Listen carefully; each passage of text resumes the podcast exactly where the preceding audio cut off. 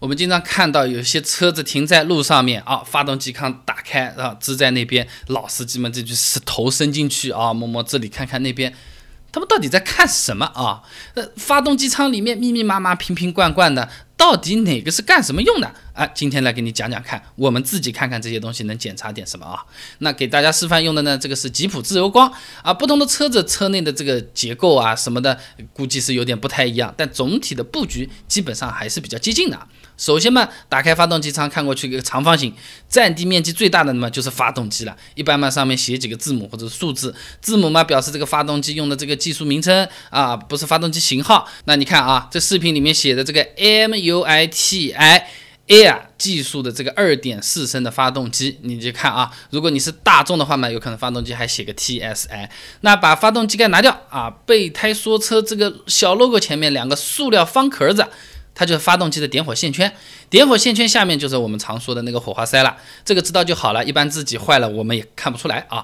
那么点火线圈左边那个口子呢，是机油加注口，一般呢都会有个小茶壶一样的这么一个标志啊，上面还有需要加注的机油型号会标在那边的。那比如说这辆车加的就是零 W 二十机油。哎，最近在我这儿买机油的朋友问啊，我不知道我自己车子加什么机油啊，保养手册不见掉了。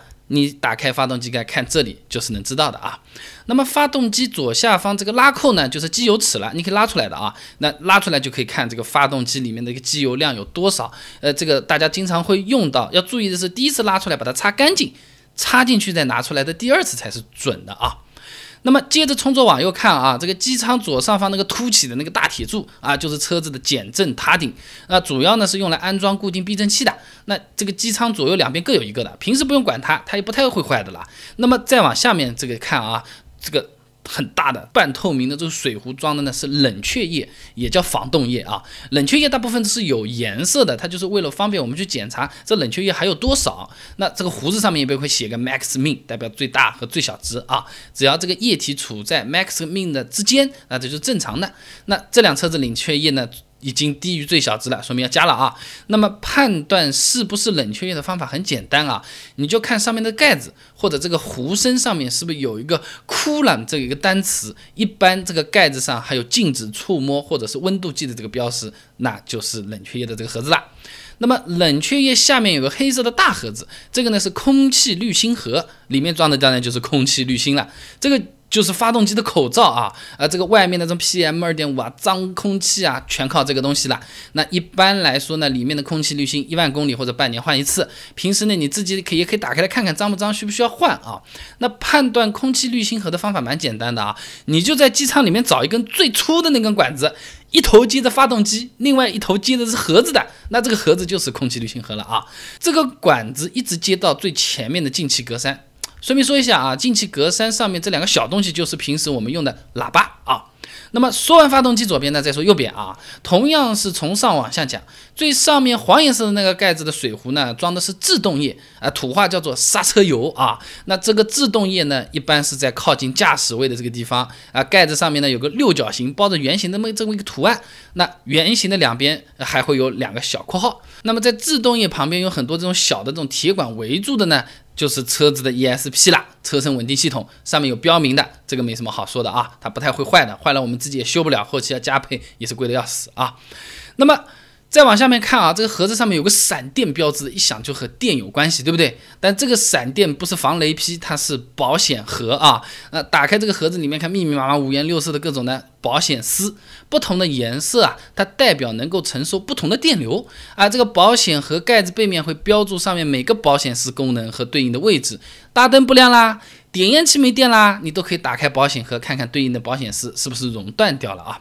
那盒子里面还有专用的保险丝拔取的夹子，你可以用那个把保险丝拿下来看看。还有一点要说呢，就是这个车子的保险盒是在车里面的，你可能在机舱是找不到的啊。再往下面。你看啊，上面两个头突出的两个大铁片就是汽车的电瓶了。这两个大铁片就是电瓶的正负极了。一般上面呢有标那个加号减号，标明这个正负极。这辆车子标的不是很清楚，不过没关系啊。你只要记得红的那个线是正极，黑的那个是负的就可以了。那我们电瓶亏电的时候，呃，就要用这两个地方啦，就要接起来了。发不起来嘛，要打电，对不对？那么电瓶下面那个黄色盖子盖着的呢是玻璃水壶，玻璃水壶很好判断的，盖子上面有个扇形的，而且中间有个向上喷水的那个图案，对不对？而且一般玻璃水的壶子呢比较细长。呃，这个是它的那个延伸出来的口子。其实玻璃水壶是蛮大的，不过是藏在下面。如果雨刮头喷不出水了，呃，或者说是跳出警报灯了，要加玻璃水了，那我们把玻璃水往这里倒进去就对了啊。那么有一些发动机舱里面还有方向盘助力液壶，现在是不太常见了啊，因为都是用电子转向的嘛，所以这个方向盘助力液啊就不用了，那这个壶当然也就消失了。判断转向液壶的办法呢，就是看盖子的那个标识啊，一般看到这个盖子上有个像方向盘一样的呢，就是了啊。那么发动机舱的这个介绍就到这里了，虽然是比较。